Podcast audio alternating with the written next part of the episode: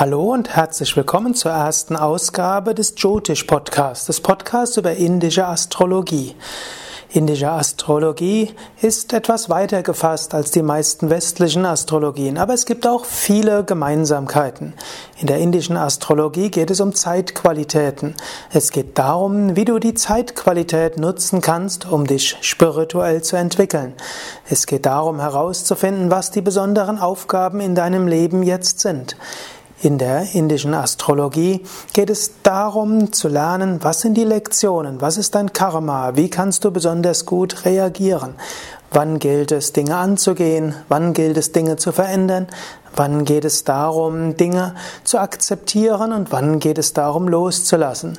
Wann ist eine Zeit gekommen, etwas vehementer tätig zu werden? Wann ist eine Zeit gekommen, nachzugeben? In vielerlei Hinsicht kannst du das, wenn du Yoga oder Meditation übst, auch innerlich spüren. Ich selbst bin ein Fan von äh, man kann sagen, intuitiver Astrologie.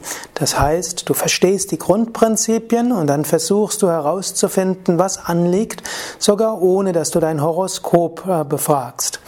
Ja, darum soll es ein bisschen gehen. Ich werde während dieser Podcast-Folge zunächst sprechen über die sieben Wochentage und ihre Bedeutung. Und zwar sowohl von der indischen Astrologie her, als auch von der indischen Mythologie her. Vielleicht werde ich sogar am Anfang etwas mehr über die Mythologie sprechen als über die sieben Planeten. Danach werde ich sprechen über die sieben Planeten und ihre psychologische Bedeutung. Vielleicht werde ich auch einen Artikel lesen, der mal in einem Yoga Vidya Journal erschienen ist. Und dann irgendwann wird es auch Interviews geben mit verschiedenen Jyotish-Experten.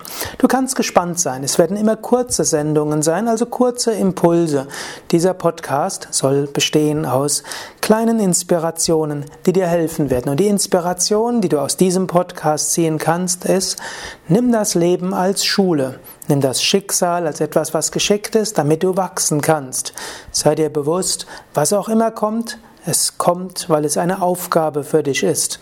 Und geh den Tag an mit der Neugier. Was wird heute kommen? Was kann ich heute lernen? Was werden heute meine Aufgaben sein?